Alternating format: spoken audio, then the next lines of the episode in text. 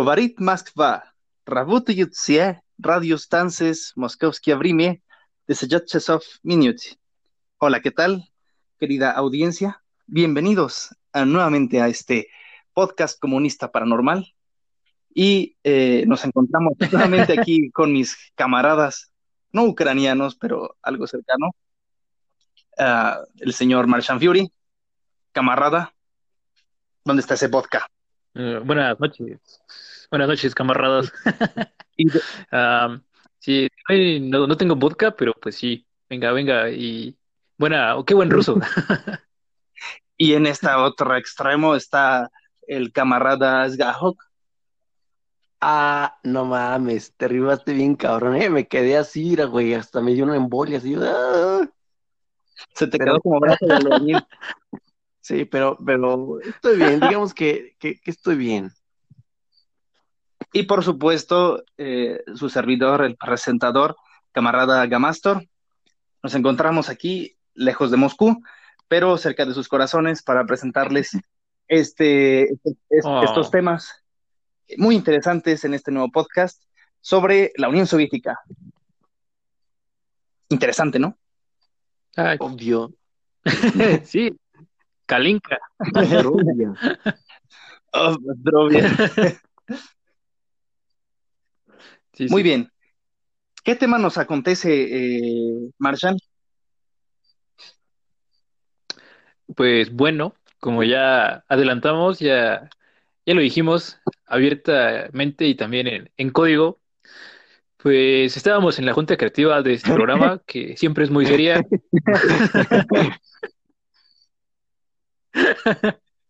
Y sí, estábamos discutiendo qué temas podíamos traer a la mesa hoy. Y a Gamastor se le ocurrió esta, estos temas Yujú.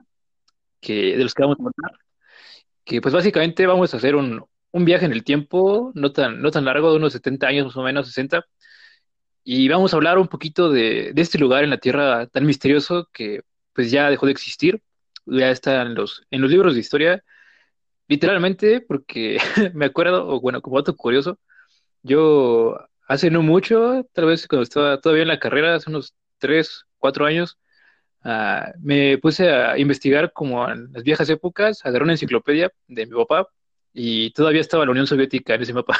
Oh. Entonces, sí, así que sí, no se preocupen muchachos, no, no es tanto tiempo. Pero sí, vamos allá, vamos a la Unión Un Soviética. podcast de 70 Ah, años. ahora lo que es, sí, un saltito chiquitín. Vamos para lo que ahora es Rusia, no sé, Kazajistán, Kirguistán y todos esos países que acaban en Netán y Ucrania y, y no sé, muchos, muchos países Letonia, de la Estonia, extinta Unión Lituania. Europea. Kirguistán, Turkmenistán, todos esos, casi. Sajalín. Sí. Sí, así es. Pues muy bien, pues muy bien. Este, ¿quién desea comenzar? ¿Deseas comenzar tú, Zajo, con tu tema? Yo creo que si o comienza, comienza Marshan. Marshan, me parece que este es tu tema. Quizá Sí. te vas a comenzar tú. Ok, yo traigo dos historias. Las dos están relacionadas sobre el espacio. Una, bueno, hay una de marcianitos y una de marcianitos. ¿Cuál quieren? No sé, yo solo escuché que alguien no apagó su vibrador. Chicas, apaguen su vibrador. Uh, Fui yo, fui yo. Bueno, entonces repito, traigo dos historias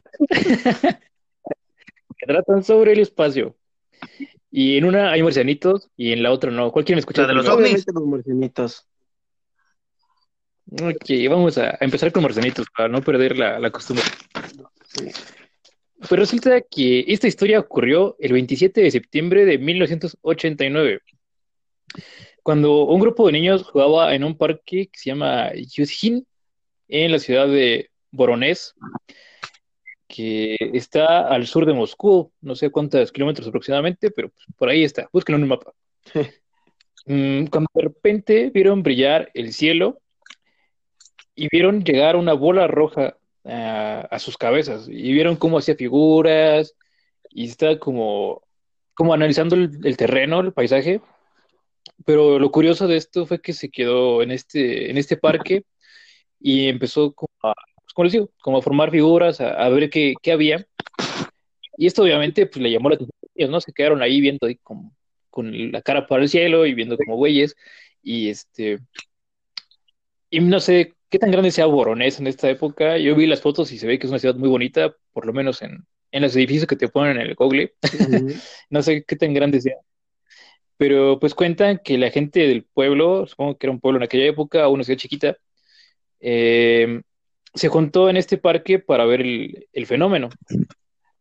Una vez que pues, ya había un número considerable de personas en, en el parque de Yuskin, eh, el ovni empezó a descender y la gente pudo ver cómo aterrizaba y después de un rato ver cómo un ser asomaba su cabeza a través de una especie de ventana de ventila que tenía la nave y ahí se dieron cuenta que pues era un extraterrestre, ¿no? O sea, pues era como, tal vez no era tan obvio en ese momento porque como ya sabemos eran los años como de la carrera espacial y eso, entonces había como esa pues posibilidad de que fuera un una nave, no sé, este, estadounidense o incluso china o incluso la misma Unión Soviética, ¿no? Pero eh, que no supieran de ella.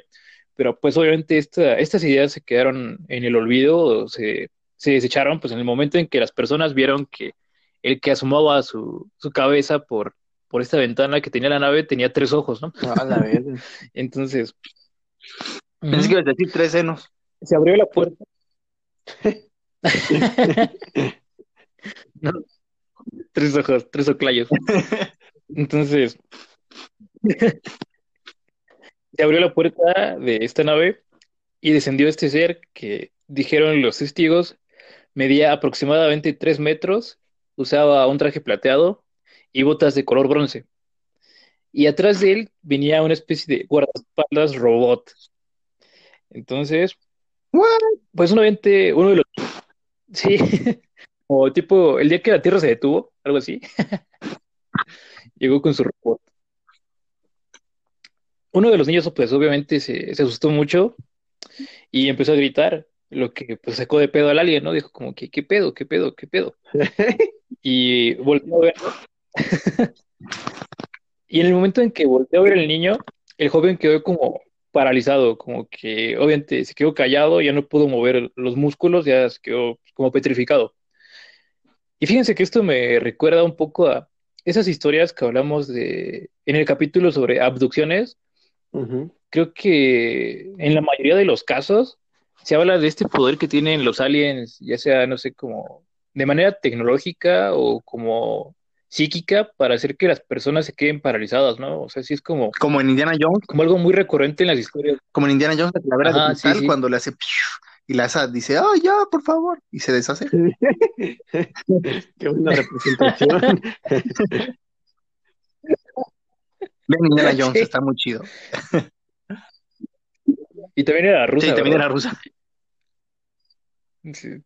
No, más el especial ruso, Kalinka. Pero bueno, eh, pues el muchacho quedó paralizado, como les digo. Posteriormente, el alien como que, como les digo, se sacó de pedo, estuvo como asustado, no sé, se puso como nervioso y sacó lo que las personas creen o describen como pues una pistola, un arma. Ah.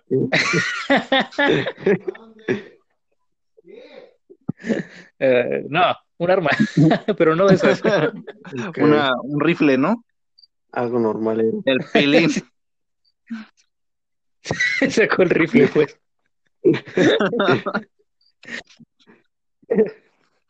Ok, entonces le apuntó a otro de los chavos que está ahí y lo desapareció.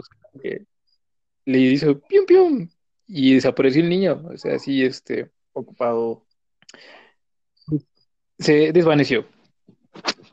Supuestamente después de pues este breve encuentro y de pues todo este pues desmadre que armó el alien, eh, pues de la nada decidió subir otra vez a la nave y despegar. En el momento en que la nave sale de la vista de las personas, el niño que estaba petrificado se puede volver a mover y el que había desaparecido reaparece como, pues, sí, parte de magia, por así decirlo, porque no sabemos realmente qué le hizo. No sabemos si su arma era una especie de rayo interdimensional que lo mandaba a volar por el espacio o algo así, o lo tenía como, no sé si lo hizo en miniatura, como un rayo de chiquitolina, ¿Qué rayos? o este, sí, sí, realmente no sabemos qué le hizo, ¿no? En el momento en que le apuntó con su, con su pistola. Entonces, el caso es que cuando despega el ovni y sale de la vista de las personas, pues regresan, estos, regresan a la normalidad estos dos muchachos. Y pues bueno, se supone que unos días después las autoridades de Boronés confirmaron todos los hechos, se hablaron como con la prensa local y dijeron que todo había sido cierto y pues fueron esferas de todos los niveles, ¿no? Como los científicos, la ciudad, la policía, los periodistas. Y de hecho incluso se dice que, que dieron como pruebas, fotografías de, de las pisadas de los seres que bajaron, del, del alien y del robot, y pues los, las marcas que dejó la nave, ¿no? Bueno, y esa es como la historia de, en general, del ovni de Voronezh. A mí lo que me llama como la atención en este, en este caso, en especial, pues es el hecho de, de que dieron a conocerlo y sobre todo que lo, lo, confirmaron las autoridades de la ciudad, ¿no? Y sobre todo en el contexto de que la Unión Soviética, pues es famosa porque era súper cerrada, ¿no? Pues, Súper hermética, no se hablaba nunca de casos de extraños, no se hablaba nunca de, pues sí, de nada prácticamente, había una censura muy cabrona. Y el hecho de que ahora sepamos que en ese momento las autoridades de la ciudad admitieron que sí pasó algo extraño en, en esos días. Bueno, pues también, me llama mucho la atención. Bueno, también hay que recordar que era 1989. Eso ya estaba a punto de explotar. Recordemos que la Unión Soviética se disuelve en 1991. Yo imagino, y no sé, quiero suponer que se vivía un, un ambiente, depende de la ciudad, ¿no? Y el país donde estaban, porque recuerda que era una, como una tipo federación, o confederación más bien. Sí, sí. Este, como que siento que había desmadre, ¿no? Ya en, ya en ese momento ya no, pues no sé, el soviet ya no representaba como tanto, porque ya se, se, sentían débiles, ¿no? Ya sentían que América había ganado. Y yo imagino que por eso dijeron que, ah, sí, sí pasó eso, o sea, como para que, eh, no sé, estar en el mapa o después en el mundo occidental eh, brillar o algo así, ¿no? Es lo que, es lo que me viene a la mente. Y también que ya, pues no sé, como que siento que a todos ya les valía madre, ¿no? a huevo. Sí. Para acabar, para, hablando mal y rápido, les valía madre. sí. Pues sí, sí puede ser una buena explicación para, pues, por qué no se guardó este, este secreto, ¿no? Como, pues, como muchos de los que vamos a hablar ahorita, pues este, sí, básicamente pasó y lo confirmaron. De hecho, parte de la información o de la investigación la, la conseguí de una página de Chile y pues sí, tenían fotografías de, de los diarios este, chilenos y no estoy seguro si también miran los, los rusos, porque sí pasó en Rusia, pasó cerca de Moscú.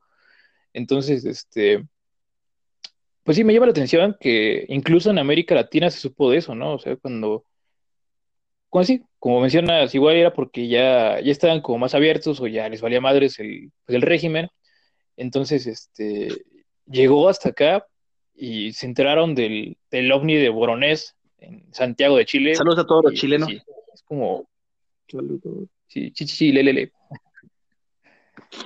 Pero pues sí, muchachos, esa es la, la historia del ovni de Boronés. ¿Tú, ¿Tú qué opinas al respecto, Escajo? Pues, la verdad está muy cabrón eh, eh, la historia, de muchos sentidos, tanto del cómico como del no cómico. O sea, del cómico es que, no mames, o sea, un, un alien con guarura, güey, y era, una, y era un robot, o sea, a mí se me hace como muy sacado de cómico, de Bob Esponja, el cavernícola con el alien, cuando digo el robot, cuando son amiguitos y, y rapean sí. juntos. Y yo soy del futuro. y, y, del lado serio, pues está cabrón de muchos, muchas formas. Primero, que, pues no sé, yo siento que aquí en América este asunto es como más de que pasa en secreto y cuando la gente está como aislada o solita y en Rusia pasó enfrente de un chingo de personas y descaradamente y, y muchos reconocen los, los, los rasgos del alien y así, entonces... Y, todos dijeron, ah, miércoles normal, ok, ya. se sacó el rifle, oh, Dios mío. y, pues, pues, o sea, no mames, no, no, es una historia que, sea tan dudable, dudosa, porque no es una, una persona la que te lo está contando, sino varias y científicos y hasta el mismo gobierno, o sea, bien dijiste, Rusia es mucho y todavía es mucho de ocultar cosas que suceden, o negarlas o así, ¿no? A comparación de Estados Unidos. Pero, verga, para que admitan algo así de cabrón, yo creo que hubo alguna cosa de por medio, pues, muy fuerte, muy... Muy, cabrona. Sí, no creo que lo hayan hecho nada más por hacerlo porque iban a perder. Yo creo que hubo una razón muy buena para haberlo hecho. Espero que ya haya una razón muy buena por lo cual lo hayan hecho. Sí, y ahí Sí, pues sí, pues sí, pues sí.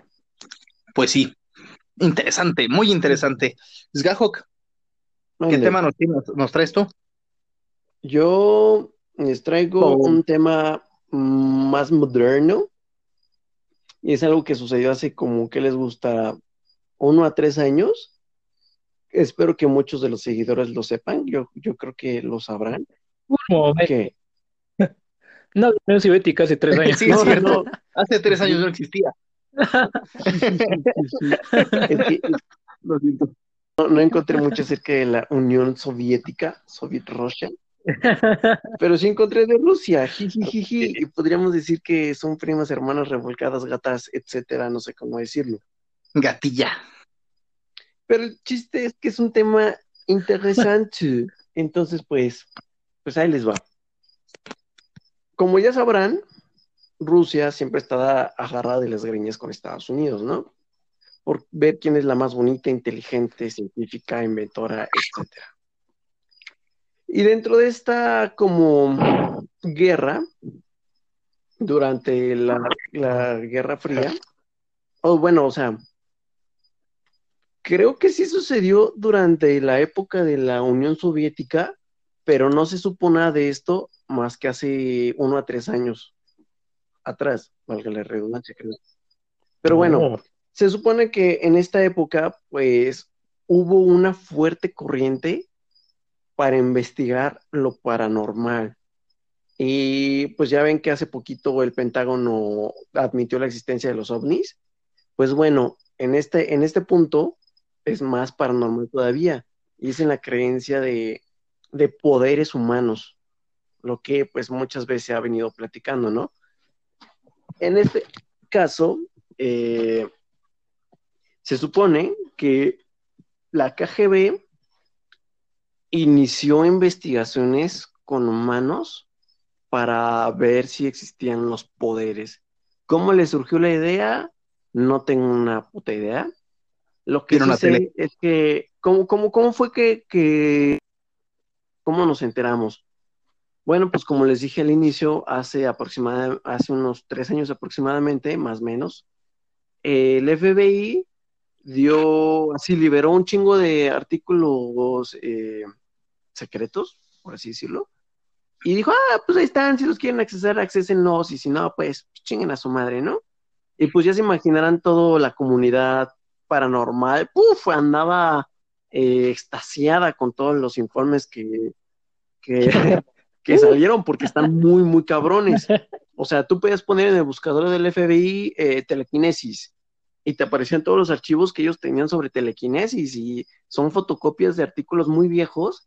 Y si alguno ha jugado Halo Reach, ah, como dirían en una escena así de, no mames, o sea, todo lo que le alcancé a leer, porque lo demás estaba cubierto de tinta, ¿no? Y literal así, o sea, leías cachitos y lo demás así tachado con tinta o con plomo negro y así o páginas completamente así que se han censurado. ¿Por qué lo hicieron? No tengo ni puta idea, ¿no? Pero al menos esos cachitos de información fueron muy, muy cabrones. Y dentro de esos cachitos de información venía que el FBI admitía que Rusia se estaba adelantando en investigar este tipo de temas y que eh, proponían a perdonen seguidores, tuvimos un pequeño fallo, lo atribuimos a que a lo mejor los soviéticos nos hackearon para evitar seguir hablando de esto, pero pues ni pedo, ¿no? Jeje, el show debe continuar. ¿En qué me quedé? En que el FBI había descubierto unos secretos de poderes. Ah, ok, ok, ok. Bueno, se supone que eh, el FBI eh, propuso al gobierno de Estados Unidos y al Pentágono, no sé si fue al Pentágono o alguien más, que debían investigar temas paranormales porque Rusia les estaba tomando la delantera.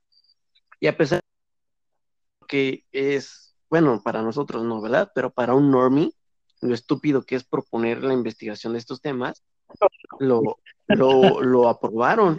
Y están muy cabrón las investigaciones de Estados Unidos. Obviamente de Rusia no, no hay así como casos filtrados o teorías conspirativas, lo intenté buscar, la neta es que está muy, muy bien encubierto todo ese pedo. El único caso así de Rusia, de Rusia, es de una, de una señora que inclusive hay videos en YouTube, búsquenla. Ay, se, eh, se llama... Mini orgasmo. No, creo. sí, es que está... Eh, no recuerdo el nombre ahorita, ahorita que lo recuerde se los menciono, pero esta señora es un caso así verídico, aprobado, o sea, Rusia te dice a huevo si es, de alguien que tiene telequinesis. Inclusive hay este videos en YouTube que la señora pues se ve haciendo telequinesis y la señora describe, o sea, no, no hace así como las películas que mueve un coche o así o la mamada, pero mueve pequeños objetos y en eso, o sea, ella describe que necesita hacer un gran, un gran esfuerzo para poder este, hacer la telequinesis, por más pequeña que es, y acaba súper exhausta. Eh, si no me recuerdo, eh, su vida terminó eh, con un infarto. Creo que en esas sesiones de telequinesis tuvo, ya había tenido un infarto Desconozco si fue, bueno, no recuerdo si fue un infarto cerebral o de corazón, pero al segundo o tercer infarto fue donde quedó. El nombre es Nina Kulagina o Kulagina, no sé cómo se pronuncia en ruso. En ruso. Alota vagina. Algo así. Por parte de Estados Unidos está muy cabrona la historia porque les digo esos cachitos, pequeños cachitos, eh, la neta es que están muy cabrones y por parte de Estados Unidos, mm, se supone que en, en, esos años había un israelita que salió en muchos reality shows y, digo, más que reality shows, este, de estos que hacen de entrevistas donde te pasan y te dicen, ah, no mames, entonces esto y aquello. Y el güey se hizo famoso porque hacía telequinesis y su truco más famoso era doblar cucharas. Y al parecer el FBI lo, le pidió acudir con ellos, lo investigaron, le hicieron análisis y el FBI concluye en esos archivos confidenciales, donde poquito se ve, que ese güey sí tenía poderes telequinéticos. Hay más investigaciones, más cabrones, ya me estoy yendo muy a América, pero pues es que hay poquita información de Rusia, donde también vinieron a México a investigar a los güeyes que curan con las manos. Y si mi memoria no me falla, había una teoría muy loca, pero a final de cuentas teoría, donde ellos suponían que a lo mejor en las células de las personas se lleva a cabo algún otro proceso que no alcanzamos a ver por microscopía normal o algo así, donde tenía que ver con algo de las moléculas, la verdad no me acuerdo, y decirles más sería como mentirles, pero al parecer ese proceso celular permitía ayudar a sanar a otras personas. ¿Cómo chingados se hacía? No lo sé, no recuerdo que hubiera más información porque lo demás estaba tachado, pero así es, el FBI, la neta es que también le invirtió varo a investigar a los curanderos latinoamericanos. ¿Cómo ves Martian Fury? Pues, pues mira. sí, sí. ¿Eh?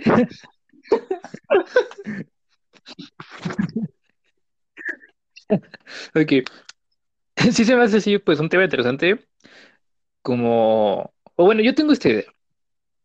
Yo siento que a través de la historia de la humanidad siempre ha habido esta no sé si sueño guajiro o de verdad este, registros de personas con, con poderes, con habilidades. Eh, no sé, por ejemplo, pues desde los griegos, ¿no? Este gente tipo Hércules, ¿no? Que tenía pues habilidades sobrehumanas. Eh, no sé qué otros ejemplos habrá. pues las mismas no sé, desde los aztecas también.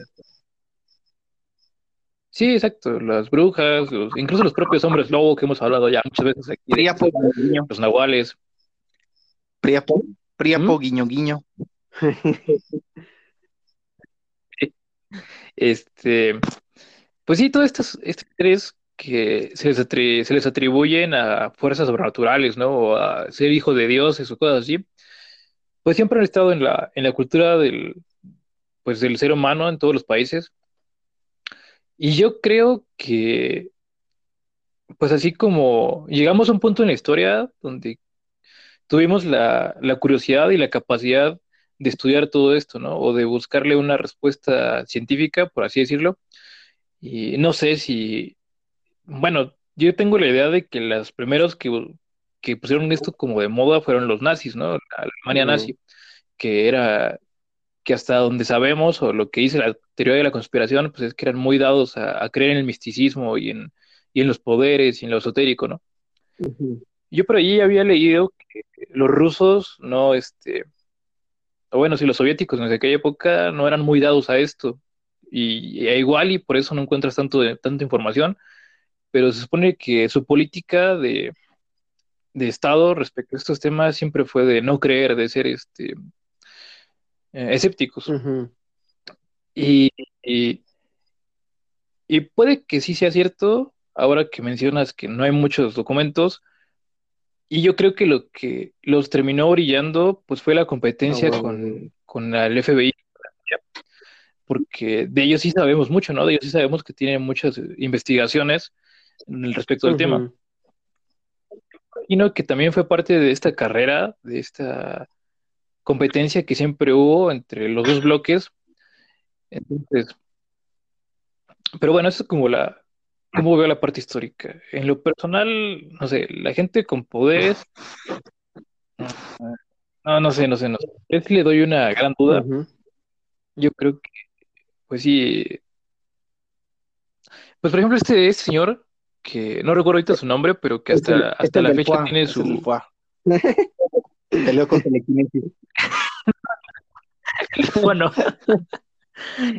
yo me refiero a este, este, como periodista, no sé, que sea un millonario, no sé, alguien que tiene ahorita, creo que un premio de un millón de dólares o algo así, para que se lo va a dar a la primera persona que vaya y le demuestre que tiene una habilidad sobrehumana, ¿no?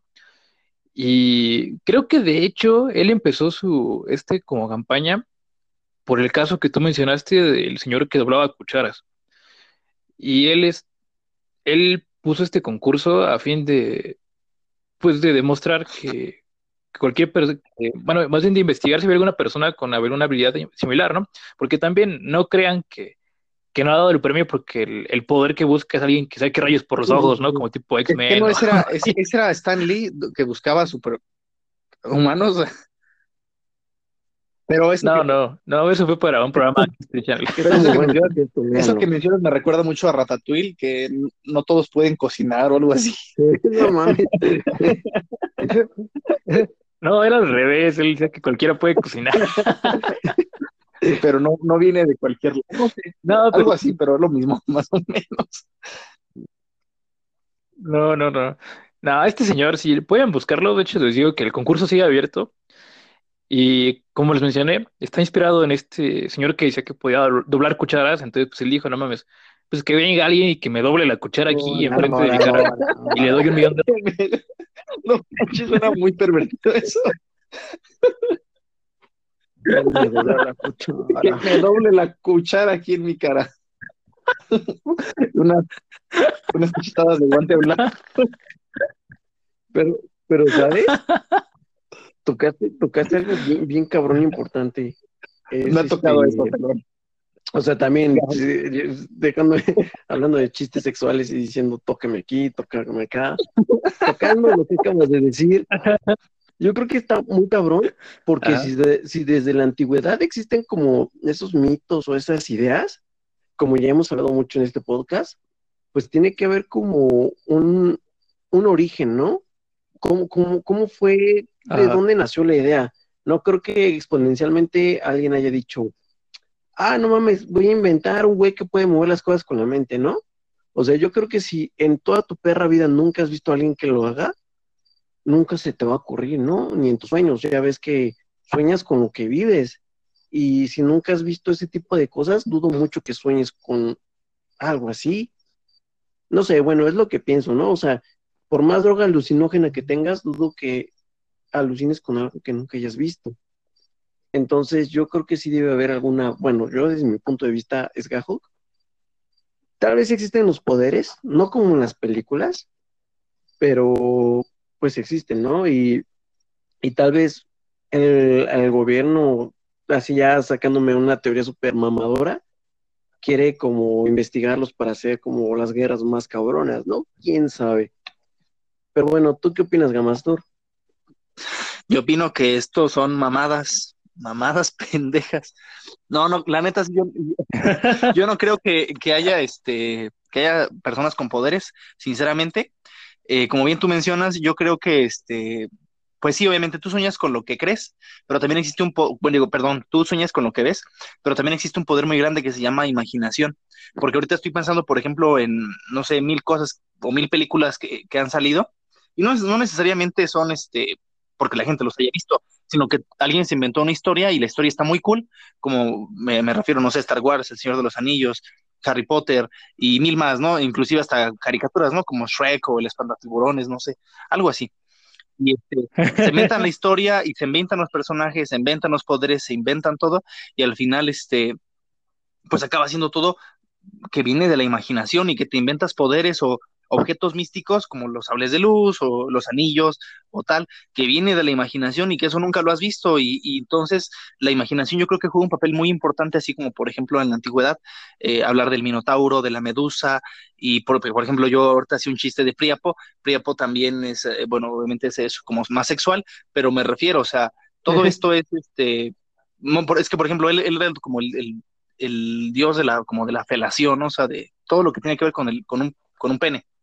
Entonces, eh, obviamente dices, ah, yo le voy a rezar para que me dé un poder o algo así, porque también, de hecho, inclusive en la actualidad, pues tenemos, por ejemplo, eso de la Viagra y tal, y, y perdón que me esté desviando lo sexual, pero pues estamos haciendo chistes de eso, y pues también es como, como ponerlo en, en como ponerlo en paralelo con lo de la telequinesis, ¿no? O lo de, eh, no sé, mover cosas. Si tú crees que, que, ya nada más por hacer eso, o porque ya lo viste y tal, te puede crecer un pitote, pues entonces también este, no sé, todo eso de la telequinesis y tal, pues también es como, pues como lo mismo, ¿no? O sea, esa es, esa es mi, mi, idea. Entonces, al final, yo creo que la, las, los poderes en la gente no existen. O sea, yo digo, es que, o sea, hay, hay personas que tienen eh, dones como ser muy fuertes o tener tal o cual don, X, el que sea, el que se les ocurra, pero no porque sea un don o porque no, no porque ese es el mejor, como Jordi, este, sí. significa que, significa que, este, que ya por eso ya tengas un poder o, o, puedas volar o lo que sea, porque al final todos somos humanos, es, es mi idea. Con eso concluyo. Ya veo, ya veo, pues, pues nada más para complementar un poquito lo que dijiste. Tal vez, tal vez, tal vez hay algo que se haya nacido enteramente de, de la imaginación humana, pero creo que siempre hay una base, por decir, cuando dijiste Shrek, pues los ogros es una bestia mitológica que ya se ha hablado antes en el tiempo.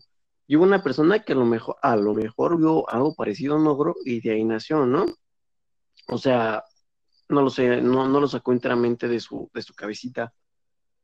Lo pensé, pensé que los sables de luz era algo completamente humano de la imaginación, pero luego pensé, pues el concepto de la espada, el concepto de que cuando la están haciendo está completamente roja, pensar, ah, no mames, pues usarla así y no sé, me hice muchas chaquetas mentales, pero yo, yo sí creo, amigos y oyentes del grupo, en fin, creo que te va a ti, ¿verdad, Gamastor?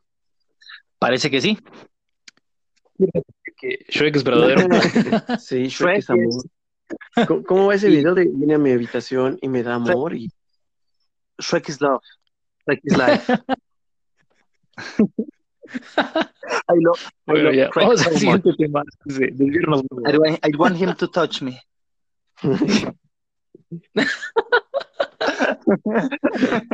bueno, ya dejando eso atrás. Qué horror. Bueno, este, me toca a mí. Y ya volvi- volviendo a la Unión Soviética y a Rusia, porque no sé por qué nos desviamos tanto, pero bueno, eso fue un- una divagación. Eh, yo les quiero hablar acerca de eh, el incidente del paso a Diatlov. ¿Lo han escuchado?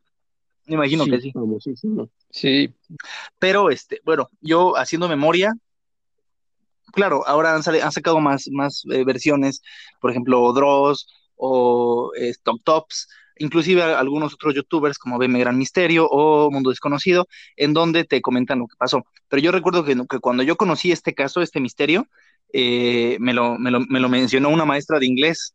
eh, porque nadie, o sea, no era conocido. Cuando yo escu- escuché de esto, no, no existía. O sea, había, había YouTube, pero no era así como tan, tan grande, ¿no? O sea, no, no, no, no era tan una plataforma donde todos subieran videos de este tipo, era más como de subir canciones.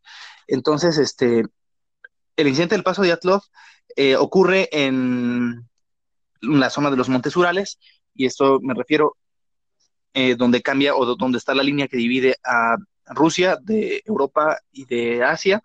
Estamos hablando de cerca de Ekaterimburgo, es donde están las, los Montes Urales. Y ahí, el 1 de febrero de 1959, eh, un grupo de estudiantes de la escuela, de una universidad, se fueron a hacer una travesía. Es decir, tuvieron una aventura para, ah, no sé, ir como de excursión, ¿cómo podría decirlo? Como senderismo, pues, por así decirlo. De senderismo y a acampar. Sonaba muy padre, de hecho la zona está muy chida, si quieren buscarla en internet, son unos bosques preciosos, eh, obviamente los glaciares y tal. Recorrieron bastante eh, a pie y este, cuando llegaron a, a determinada montaña, que de hecho eh, no sé cómo se llama, ah, sí, aquí está. Se llama la montaña, montaña muerta o Mansi, sí, así se llama esa montaña donde llegaron era una montaña gélida, o más bien eh, los, todos los picos o toda esa cordillera, pues obviamente son, eh, son picos que están altos y todos están gélidos, y me imagino más o menos como los Andes, no tanto como el Himalaya, pero sí como los Andes, eh, y obviamente pues, se perdieron y se murieron, se murieron. Cuando se, el gobierno se enteró de la pérdida de estos muchachos, pues fueron a buscarlos los soldados, ¿no? Los soldados soviéticos, y encontraron, este, pues que estaban mutilados y todos llenos de radiación y como que se suicidaron, por así decirlo, y, este, y estaban como medio comidos, ¿ok? Eh, todo, esto, todo esto sucede este, porque eh, van los muchachos van registrando por medio de fotografías este, que algo, no sé qué, una criatura, los va siguiendo. Aquí entra como un poco el, el- el- el- no sé, pudo, pudo haber sido, un, no sé, un extraterrestre o un ovni, o sea, que de lo del ovni bajaron los extraterrestres, o también pudo haber sido una criatura como un yeti o algo similar. Lo que sucedió fue que en las, en las cámaras, en las, perdón, las fotografías, los muchachos se comienzan a, notar como cada vez menos divertidos teniendo menos diversión y estando más asustados. Van avanzando, van avanzando hasta que eh, las, las tiendas de campaña están rotas desde adentro y salieron despavoridos corriendo hacia su muerte gélida. Unos tenían las, las caras eh, congeladas o arrancadas por algún, pues no sé, la, garras o eh, quirúrgicamente, porque tenían di diferentes incisiones que no coincidían con nada, nada, nada que les pudiera dar una pista de qué era lo que les había sucedido. También tenían radiación en sus cuerpos, lo cual era, extraño. Algunos tenían los órganos internos pulverizados, es decir, que habían caído o se habían, eh, había producido un golpe, eh, pues de extrema importancia, ¿no? Que había acabado con su vida. Pero obviamente no había ningún acantilado y tampoco era un, eh, no sé, había animales cerca, un oso, y yo digo un oso porque no creo que un coyote ni un lobo te pueda hacer o te pueda hacer que te exploten los órganos internos de un golpe. No, no lo creo, ¿eh? Y un oso tal vez sí.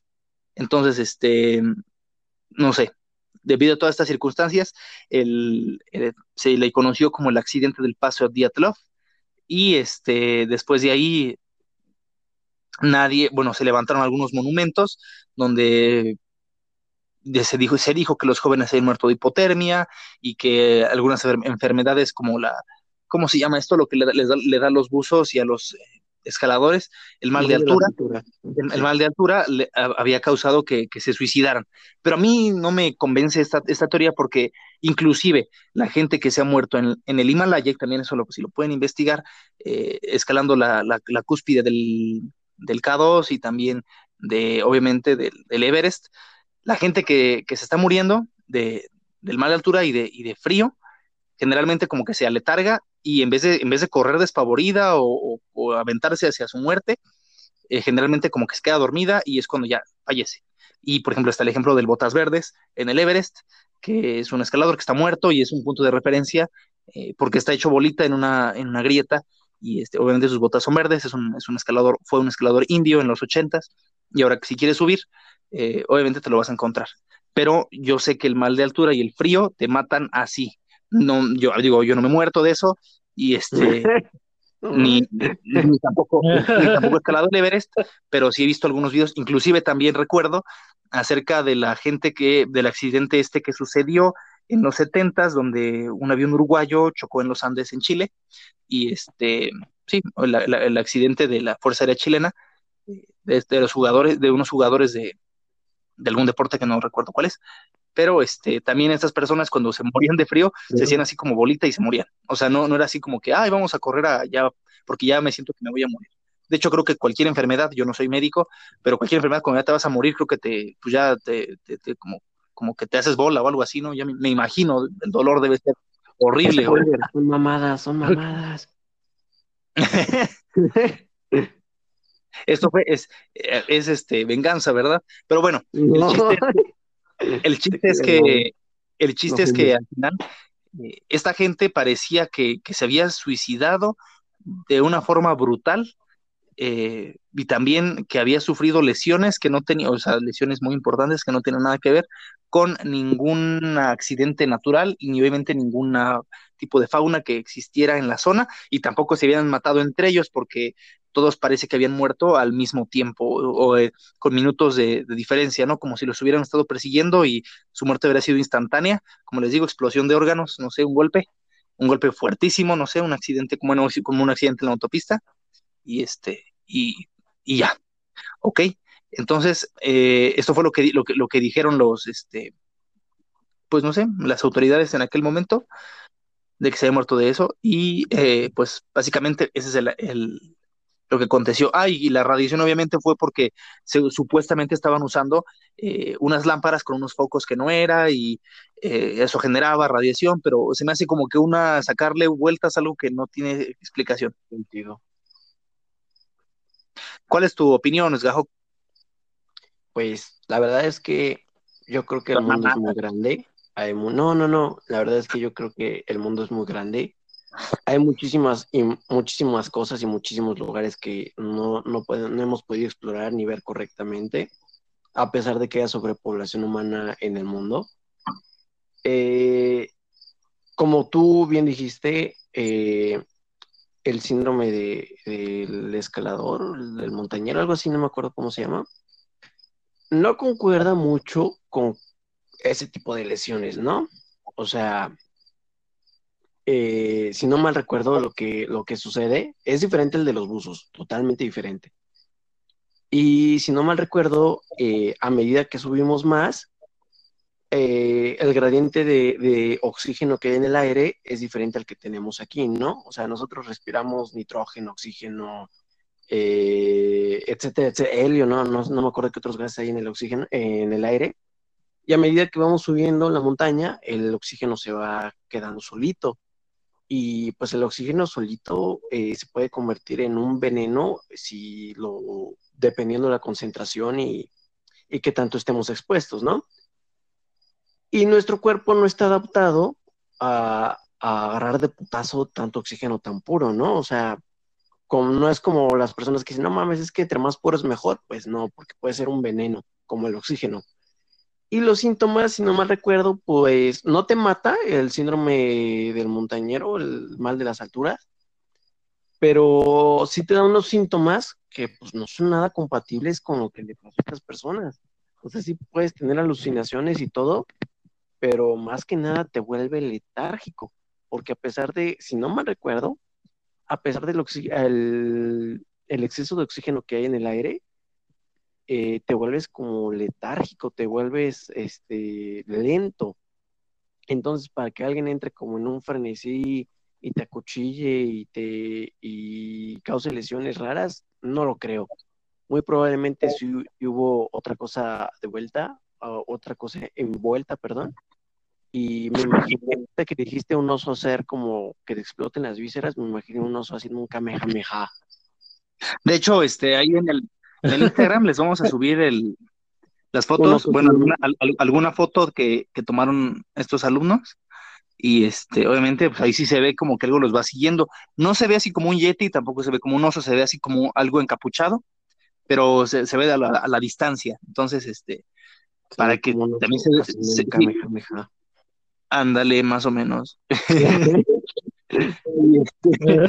¿Y tú qué piensas, Martian?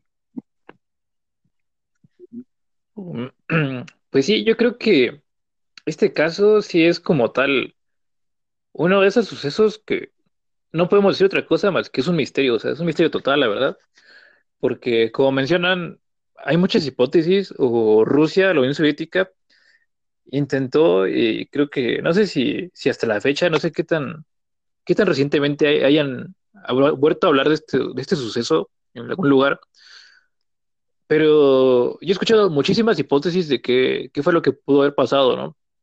Está desde lo, lo sobrenatural, que habla del, del, Yeti ruso que los persiguió y los atacó y cosas así. Este, la, la teoría de la conspiración, que es este, que estaban en esa montaña, la Unión Soviética probaba bombas o algo así, cohetes, y que fue la, las explosiones la que hizo que se aturdieran y que perdieran como los sentidos y cosas así, y eso se supone que también explica la radiación. Y también está esta, pues esta idea de, de ovnis que dice que pues, fue como un rapto extraterrestre y nada más dejaron como, pues, como si fueran vaquitas, ¿no? Que se las llevan y las devuelven ya deshechas así.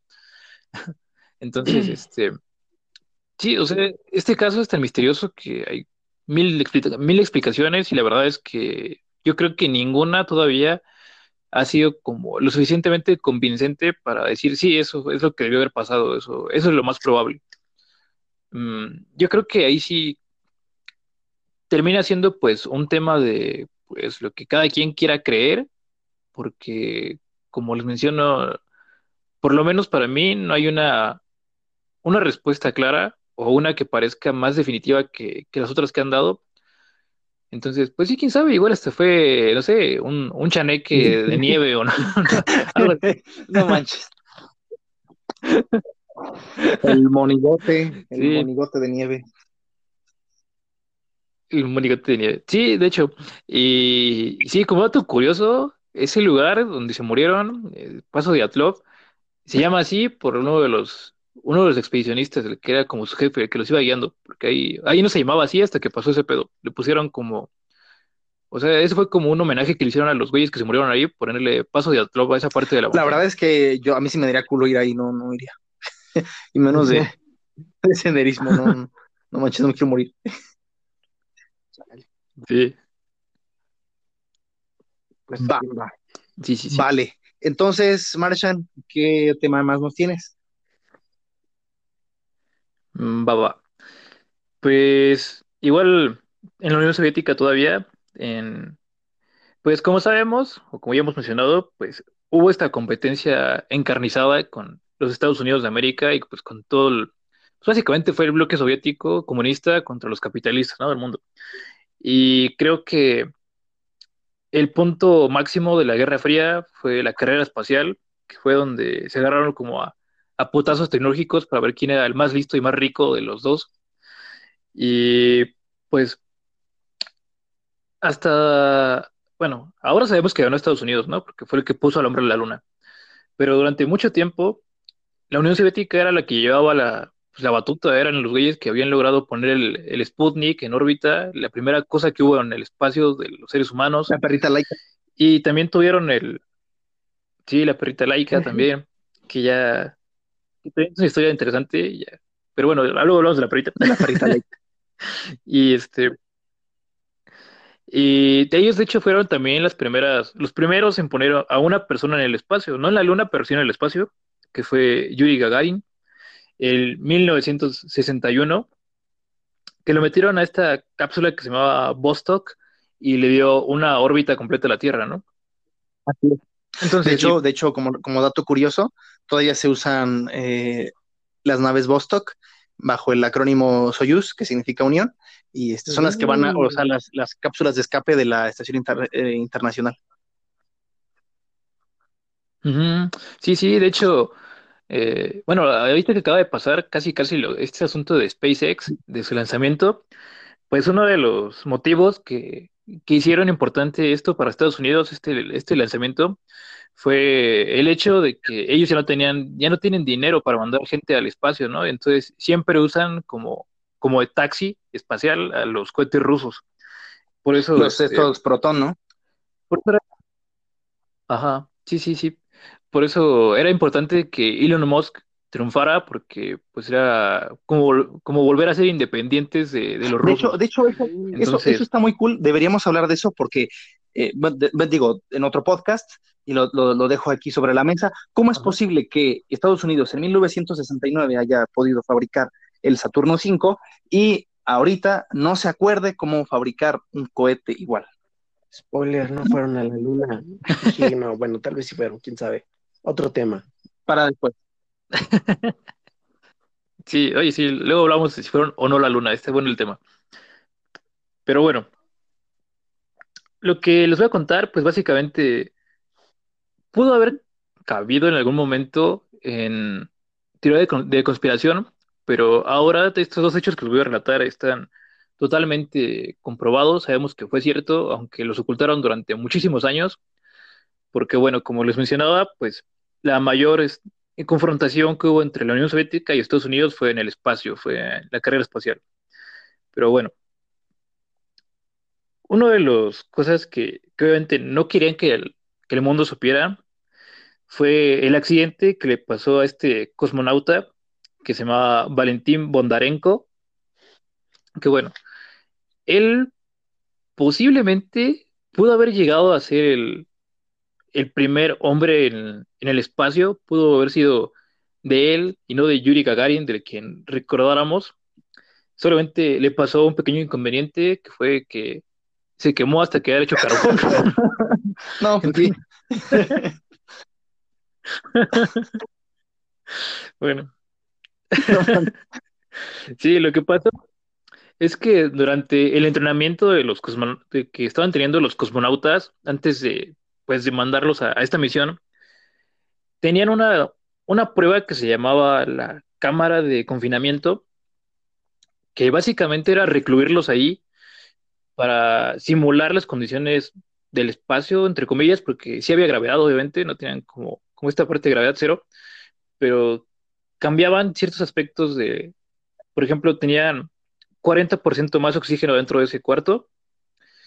Eh, era prácticamente a prueba de ruidos. Ellos estaban, pues no escuchaban nada más que su voz y prácticamente no había luz. El chiste era que estuvieran como en la condición más extrema posible para imitar el, pues el efecto que iba a tener que estuvieran allá solos en el espacio, ¿no? Durante un tiempo es que el buen Valentín Mundarenko estaba haciendo esas pruebas, ya prácticamente las había superado, pero tuvo la desgracia de que en una de estas últimas pruebas médicas, él se quitó los sensores que estaban pues fijados a su cuerpo, estos donde le sacan sus métricas de, no sé, latidos de corazón y todas esas cosas que, que los doctores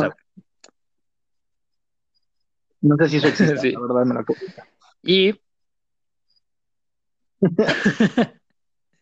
y estos aparatitos, no se sabe exactamente qué fue lo que ocurrió.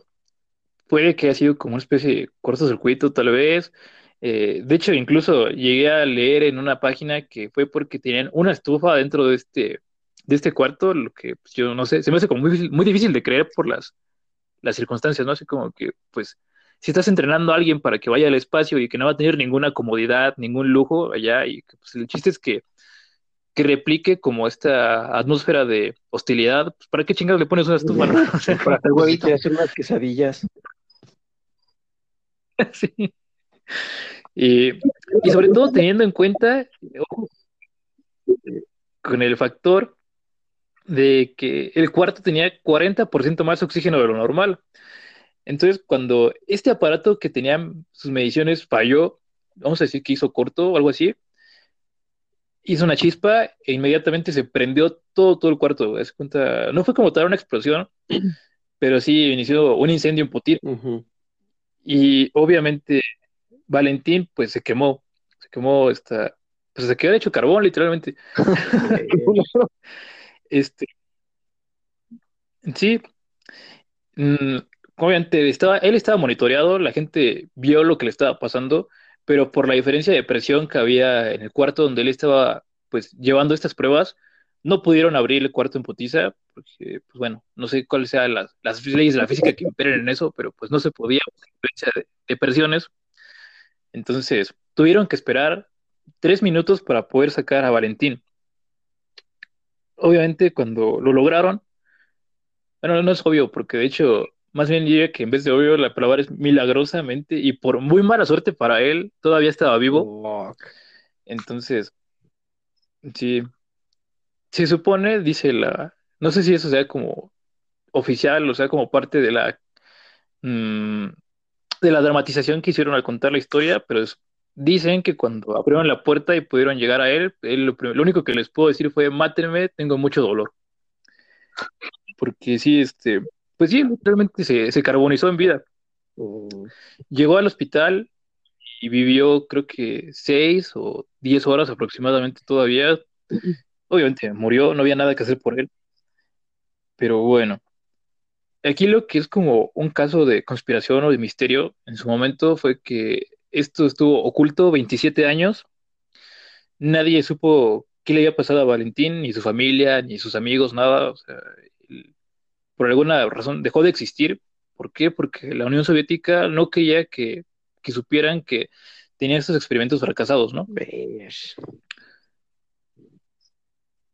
Y en este mismo, pues en esta misma lógica, también tenemos algo que se llamó el desastre de Nedelin, que fue en 1960, fue un año antes, en el cosmódromo de Baikonur, algo así. Ahí. Está chingón esa palabra. Sí, de hecho, de, No. de hecho de, ahí, de ahí despegan todos los cohetes que van, o muchos de los que van a la, a la Estación Espacial Internacional y este y de ahí de la de la eh, eso, ¿no? De la estación de la sí, sí, de Europa, de la, de la de Rusia y también Estados Unidos y además de Cabo Cañaveral. Chichichim. Está, está chido el nombre, cosmódromo, me gustó.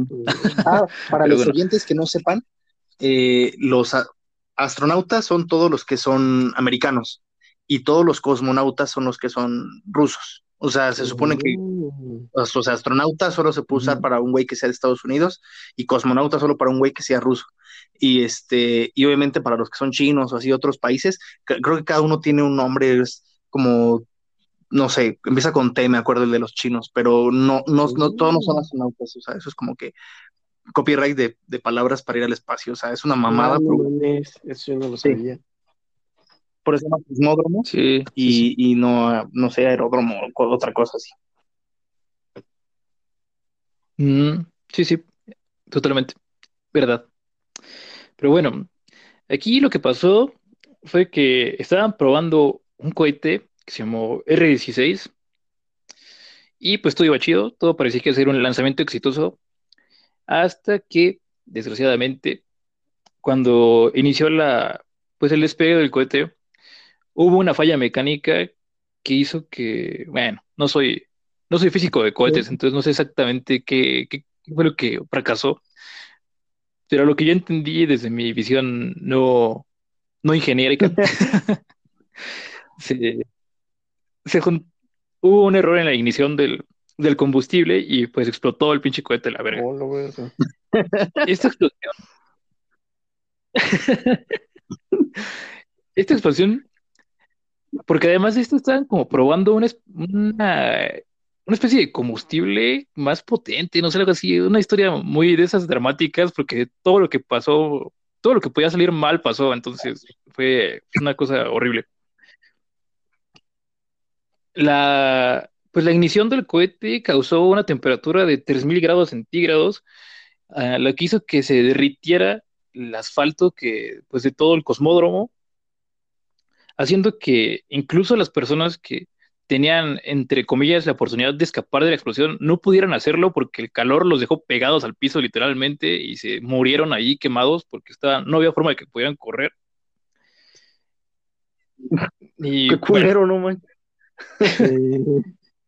Mil maneras de morir. Esto...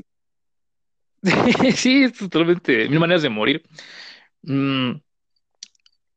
Esto es importante, ¿por qué? Porque ha sido el accidente más grave de toda la historia de, cualquier em, empresa espacial que ha habido, del que se tenga registro, claro, porque puede que haya fracasado algo más cabrón todavía en Estados Unidos o en la misma Unión Soviética y no sepamos.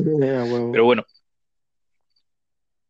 En este accidente hubo 100 personas muertas, obviamente todas calcinadas, todas quemaron, quedaron hechas cagadas por la, pues, por la explosión. Y de igual forma, igual que en el caso de Bondarenko también cabe dentro de la conspiración, ocupo en su momento, porque la Unión Soviética también lo negó, o sea, de todas estas personas que fallecieron, habían dicho que había habido un pedo con, que había chocado un avión justamente en el cosmódromo. No manches. y que, y que justo, y eso fue la causa de que, la, de que habían muerto, ¿no? Nunca, no admitieron que había explotado su cohete, o sea, la idea era que no podían mostrar nunca debilidad o que habían fracasado en la carrera espacial. Entonces inventaron esta historia boba de que pues, había llegado un avión y había chocado justamente en el cosmódromo y por eso había muerto las personas. Entonces, pues esas son dos historias de, de, conspiración que hubo en la Unión Soviética respecto a la carrera espacial, que pues sí, nos dejan mucho o en evidencia de cuál era la, pues la obsesión de la Unión Soviética de no contar las verdades, ¿no? De mantener todo oculto, así como pasó en su momento en Chernobyl, o no sé. En el, mar de Aral, el, mar de Aral, de hecho, también pasó lo mismo, ¿no? O sea, es un, era un mar gigantesco y ya no existe, o sea, se lo llevó la chingada, lo secaron para sacar petróleo. sí, sí, sí, y hay muchísimas historias. Yo creo que eso es lo que más abunda si, si investigas sobre la, la URSS, pues todos estos temas que intentaron encubrir en su momento y que pues ahora lo sabemos, afortunadamente, por lo menos ya sabemos que el buen Valentín... Elizalde. No, Elizalde. pues dio su vida por la carrera espacial, no, no desapareció nada más porque sí, no se fue a, comprar cigarros y nunca regresó. Este, y, pues la gente del cosmódromo también no murió porque tuvieron la mala suerte de que cayó un avión justamente arriba de ellos. Pero bueno. sí, esa es una, dos historias de la Unión Soviética. ¿Cómo, cómo ven? Yo, ah, está cabrón, está cabrón el asunto. Qué, qué feo. Eh, en, mi, en, mi, en mi vida me ha tocado ver así personalmente y tratar, bueno, no tratar, pero sí tener que ver en el tratamiento de una persona totalmente quemada y pobrecito, la neta. Entonces, si tú me cuentas la, la historia del pobre Valentín que acabó hecho carboncito, digo, verga, qué, qué horror que ha de ser una de las peores y más feas y culeras formas de morir. Qué horror que sobrevivió tanto, tanto tiempo. Y cada vez un balance. Yo por eso estoy a favor de la eutanasia y me imagino que por eso en Rusia creo que es legal la, eutanasia. Porque no mames, o sea, qué, qué feo, ¿no? Qué, qué horror. Eh, pero pues ni modo, ¿no? Yo creo que el camino de la ciencia, a pesar de que es el camino correcto, es es difícil, es escabroso, está lleno de sangre. Eh, no me queda más que decir que pobre Elizalde, digo Elizalde, pobre Valentín, y, pobres cabrones que murieron en el cosmódromo, no mames, o sea, son formas muy horribles de morir. ¿Tú qué opinas, Gamastón?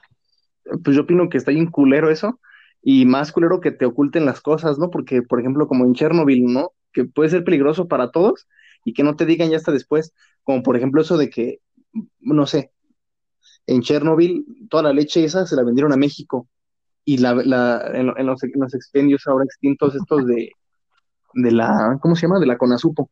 O sea, era, era, era leche de la Conasupo. Ajá. Y yo, o sea, pensando así, no manches, o sea, qué horror, o sea, y nadie supo de eso hasta después. Entonces, yo no estoy a favor de esconder las cosas, por ejemplo, ahorita se vive mucho quizá con lo que pasa en Norcorea, también es privacidad, pero también lo que pasa ahí o lo que pasa en Irán, pero siento que también, ¿no? O sea, debe haber como otros misterios que, no sé, en unos 40 años van a salir a la luz y también nos vamos a quedar como de, wow, no manches, ¿a poco eso pasó también?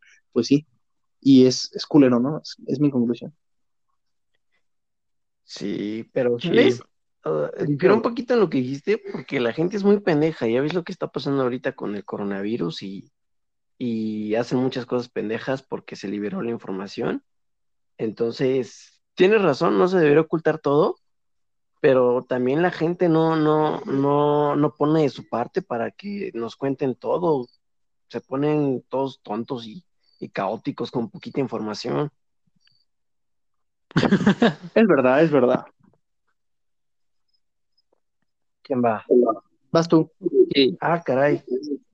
Soy yo, soy yo. Bueno, hablando de estos misterios que, que estamos centrando en, en la zona de Rusia, Unión Soviética, pero pues ya saben que fracasé en mi... Tal vez en la primera no, pero en esta tal vez sí, en mi investigación. Y básicamente, ustedes chicos, ¿han escuchado acerca del Triángulo de las Bermudas? Sí, sí. Sí, no, obviamente, súper famosísima. Cabrón que le guste lo paranormal y no sepa el Triángulo de las Bermudas. Ese güey, quién sabe qué ha sido de su vida, ¿no? Pues básicamente, porque, no sé por qué, tal vez porque no se quiso quedar atrás Rusia, o tal vez fue primero Rusia, quién sabe. Pero también hay una zona similar, no igual, a la cual denominan el Triángulo M o la zona anómala de Perm. No sé si lo pronuncio bien, ¿verdad?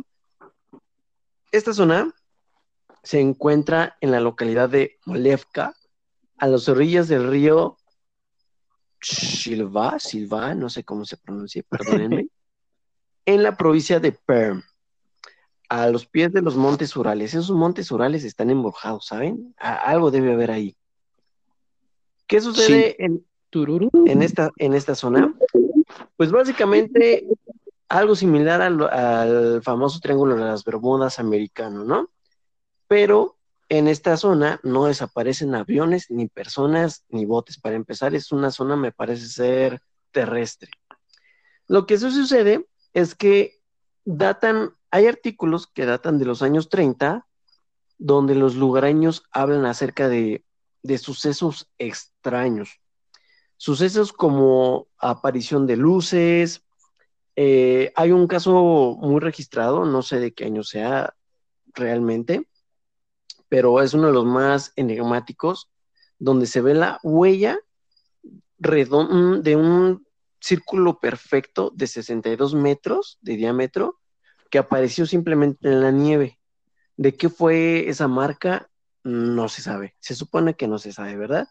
También han aparecido varias cosas, hay muchos sucesos de que las, los lugareños ven ovnis o han visto ovnis. Eh, hay sucesos también muy extraños descritos, como que hay noches con dos lunas. Y eso está muy, sí, está muy, muy raro. Eh, también, pues ya saben, ¿no? Típico de las personas que viven en, bueno, tal vez no es tan típico y me mamo al decirlo, pero hay mucha gente con ansiedad, hay síntomas muy relacionados a estos mismos síntomas de la ansiedad, que van desde sensación de tener fiebre, dolores de cabeza, hasta pérdida de la orientación espacial, ¿no? Que es saber dónde estás. Se habla, se cuenta que, o sea, independientemente de que sea un síntoma muy probable y humano, y hay causas que pueden darse para que pierdas la orientación, se habla de que cazadores muy experimentados y muy pros han sufrido esta pérdida de orientación donde entran al bosque y tardan horas y horas en salir, hasta semanas, para regresar a esta zona, ¿no? Siendo que ellos ya han ido, ya han tenido experiencia, ay, perdón, ya han tenido experiencia saliendo a cazar, y pues como una persona con tanta experiencia y conociendo tanto ese lugar se pierde durante tanto tiempo, ¿no? Actualmente la zona es un parque ufológico, o sea, ya se imaginarán, está lleno de amantes de los ufos y así. Y eh, pues básicamente se convirtió en una zona donde se ven ovnis, se buscan ovnis. Al parecer dicen que hay unas pirámides, pero no me quedó muy claro el asunto, si son pirámides que alguna eh, cultura antigua, porque hubo culturas antiguas, las haya construido o si son pirámides relacionadas con pilas de basura, la verdad es que no me quedó caso, no me quedó claro el caso. Eh, no está, bueno, no, no lo encontré bien descrito, pero son importantes porque dicen que con estas dos con estas pirámides, perdón, no sé cuántas son, se forma la puerta a otros mundos. ¿Qué tendrá que, cómo, ven estas puertas? ¿Qué, qué pedos? ¿Es un ritual? Tampoco lo sé, perdónenme por no, no explicárselos. Creí que meterme muy al fondo de este tema sería salirme mucho, mucho del tema. Pero pues básicamente ahí está, ¿no? El misterio de las del triángulo de el triángulo M. Eso me recuerda mucho. Eso me recuerda mucho la zona del silencio aquí en Chihuahua. Bueno, sí, sí también, definitivo. Me recuerda mucho eso y también me recuerda la película de Transformers cuando van ahí en Pero bueno, este, sí, o sea, no sé. Yo había escuchado de las pirámides en Europa. Eh, hay unas pirámides en, pero esas están en Croacia. Están hechas con, con tierra, o sea, la tierra la, la juntaron de tal suerte que quedara una pirámide. También hay otras en Xi'an, en China, donde también hay, donde están los odos de terracota, los originales. Este, hay también, hay pirámides hechas como montículos de, tierra. Me imagino que deben ser unas similares. No sé si sea de alguna civilización, pero pues para que estén en Croacia, en los montes Urales y en China, pues es casi, es todo el hemisferio, ¿no? O sea, es, bastante importante. No creo que hayan sido de una cultura, quizá haya, algo más, como diría el buen Iván de Gran Misterio. Em, no lo sé. Me suena que todo, puede, todo esto puede ser posible. También me suena que todo puede ser este, pues una alucín de alguien, pero realmente, no sé, queda ahí al misterio, ¿no? O sea, queda ahí al, al, pues al aire. De igual forma, los ovnis, pues también, digo, en cualquier parte se pueden llegar a ver, y si, hay, y si ahí hay algún portal energético, pues obviamente con más razón se van a ver. Sí, yo creo que es como esta, bueno, yo personalmente creo que es más como esta guerra entre aliens que hay aquí en la Tierra y no vemos, jejejeje, teorías conspiracionales. Vayan a ver el episodio de razas de aliens. ¿Tú qué opinas, Martian Fury? Mm, pues sí, como, como mencionas, mm, se parece mucho al Triángulo de las Bermudas, a la zona del silencio, no sé, debe haber muchos, muchos lugares que tengan esta fama en el mundo, ¿no? E igual y no alcanzan como, como tanta exposición eh, entre... Sí, como llegar a los medios, ¿no? Como, como llegar a un video de Dross. Entonces, por eso no nos enteramos. Pero yo sí creo que muchos, muchos lugares en la Tierra que tienen como esas características como de misterio, como de ser como puertas a, no sé si como a cosas de otras dimensiones o, cosas espirituales, no sé, hay como una explicación que, pues que no le puedo dar, ¿no? O sea, no podría decir, no, eso no existe, porque pues nunca he estado ahí, y como tú mencionas, hay personas que, que sí viven ahí y que experimentan incluso síntomas físicos y psicológicos, por lo que escuché, de pues esta sensación de ansiedad, sensaciones de, malestar, pues en general. Entonces, no sé, yo le daría como el beneficio de la duda. Eh, igual y como hemos mencionado muchas veces en, el podcast, puede que no sea como algo paranormal per se, pero sí el hecho de que tanta gente lo crea y, y que pues toda esa energía que terminan liberando al, pues, al pensar que esas cosas existen, que son reales, pues puede generar, no sé, tulpas, mm, esta idea como de, energía atrapada en, ciertos lugares específicos. Entonces, puede que no sea paranormal, como digo, por sí mismo, pero sí, el, yo creo que le da mucha fuerza el hecho de que haya tantas personas que lo crean y tanto así que puede hasta manifestarse, ¿no? De cuestión, en cuestiones físicas o, pues en el mismo comportamiento de la gente, que pues, termina siendo como lo importante al final. Muy pues sí, la neta es que falta esa como bueno, para empezar, ya, ya ves lo que hemos dicho en otros podcasts, de que cuando sucede un fenómeno ovni, la persona viéndolo tiene la peor cámara posible para grabarlo, ¿no? Entonces, quién sabe si es algo real o no. Creo que actualmente hay unos, unos que otros videos muy, muy, más que realistas, pues con buena cámara.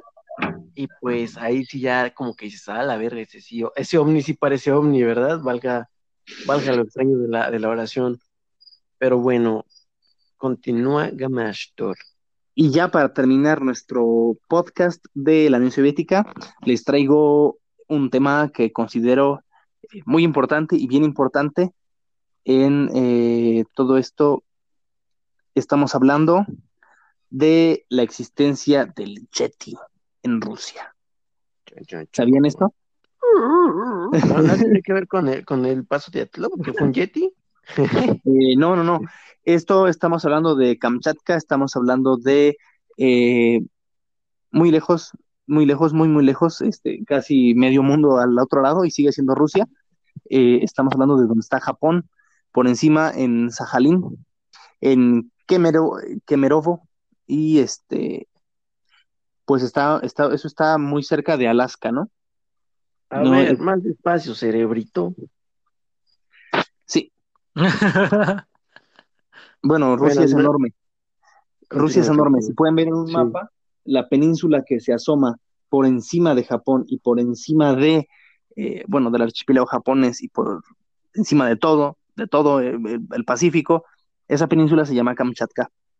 Y obviamente todo el territorio del norte que está cerca de, eh, pues recibe, por supuesto, otra denominación, y eh, es aquí donde nos, nos, acontece eh, todo esto.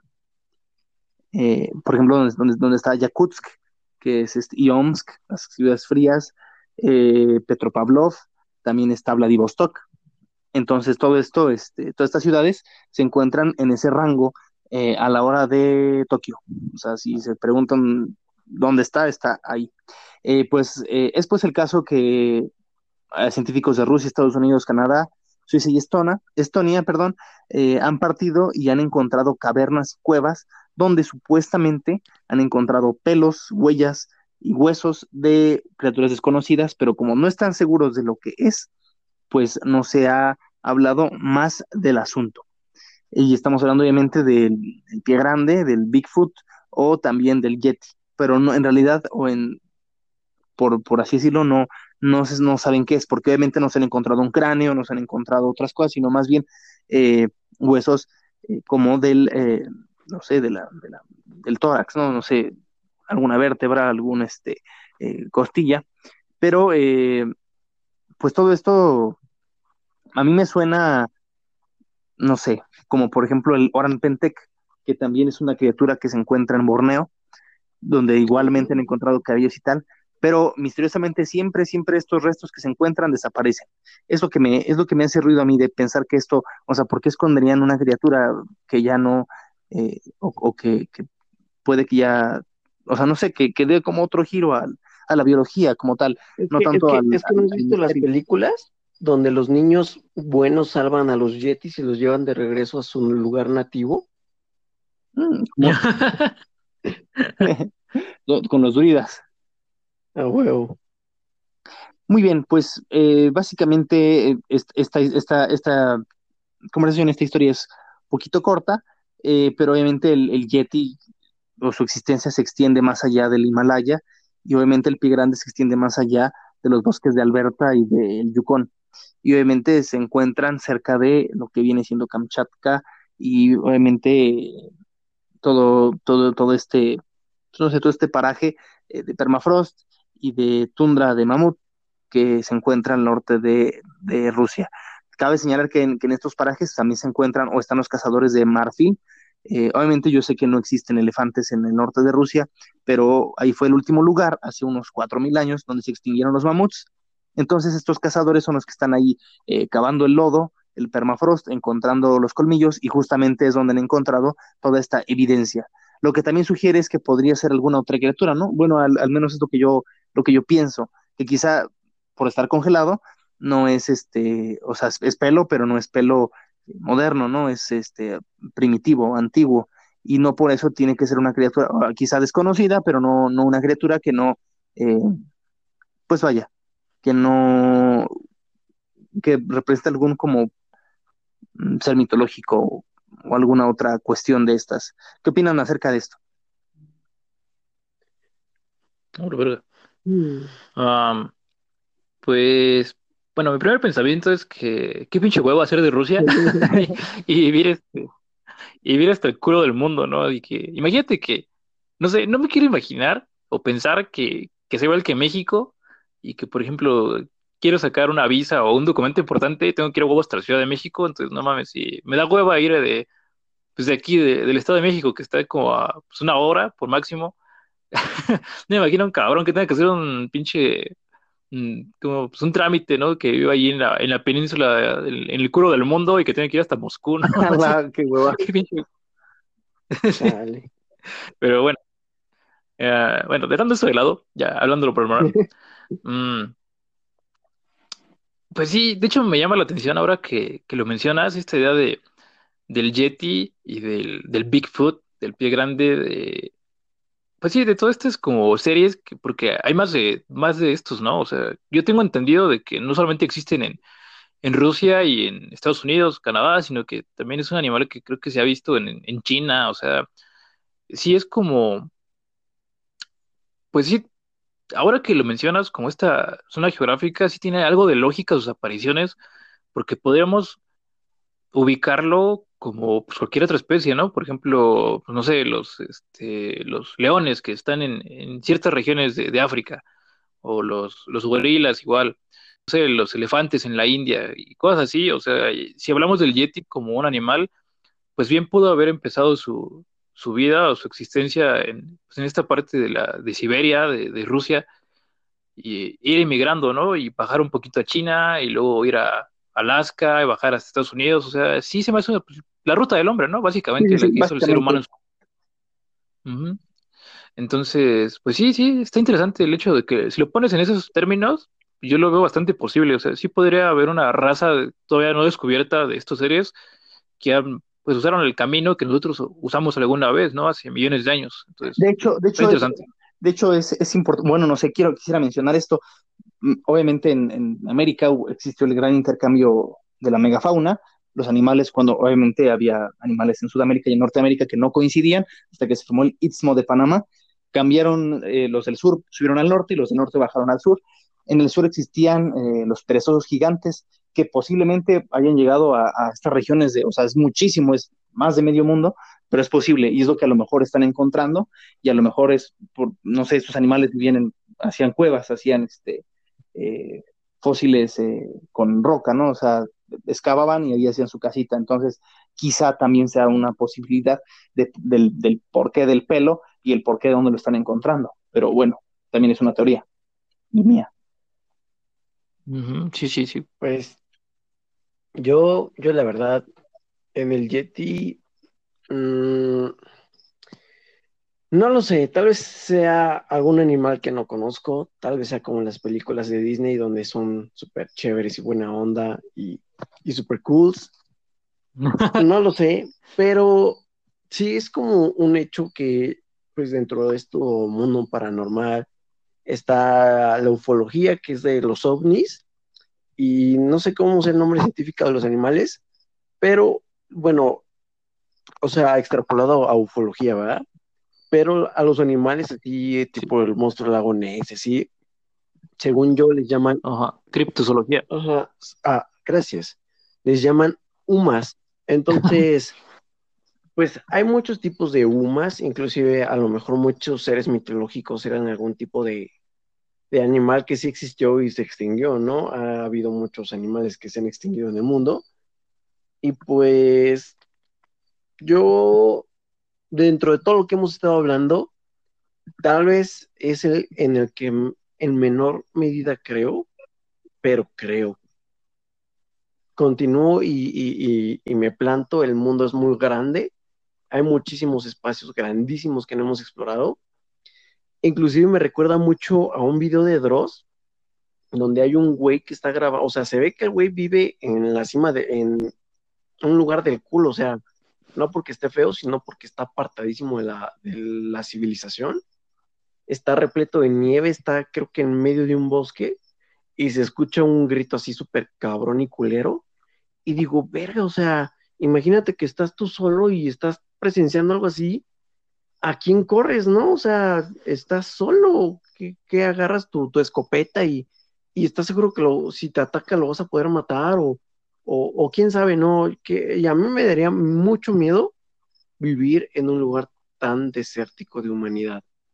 Pero bueno, aquí acaba mi opinión. Mm. Bastante. Sí, qué miedo. Y tú, ah, ya, bueno, ya. Ok, eh, se me fue la onda. Estoy aquí ocupadillo con unas cosillas. Este, ok. Eh, muy bien algo que quieran agregar acerca de algún otro caso rapidín o terminamos ya. Eh, pues yo creo que sería todo, ¿no? No sé que si quieres agregar algo, Machine Fury. Eh, no, ya, yo creo que ya es suficiente por hoy hablar de, pues estos temas estuvieron buenos, estuvo interesante y yo creo que hay, pues, hay muchas cosas de qué hablar, sobre todo de la Unión Soviética. Un poquito difícil de encontrar la información, como dijo Sgajo, que la verdad sí está muy, no sé si está censurada o, de plano no existe, tal vez no es tan misterioso como creemos. Pero este, pues sí, está estuvo bueno el capítulo. Gracias por escuchar. Y pues un saludo especial a la, a la gente de, creo que es de Apple Podcast, que es lo que estoy, estamos viendo en las estadísticas que nos escuchan mucho en esa, en esa cosa y nunca los mencionamos, siempre estamos ahí, mami, mi mame con Spotify y, y, creo que nuestros seguidores de verdad están en Apple Podcast. Oh. Entonces, pues sí, Sí. entonces, sí, sí. Un saludo a toda esa bandita. Gracias, gracias. Los queremos. Gracias por escucharnos. Gracias por escucharnos. Saludos a Luzmi. Oh, Otra vez. insulina, maldita sea. Es solo son saludos. Pero bueno, muchísimas gracias por escucharnos. Buenas noches, que estén bien, sanitos, bonitos, gorditos. Y nos vemos en otro programa de podcast. Hasta luego, camaradas. Sí. Más rubia.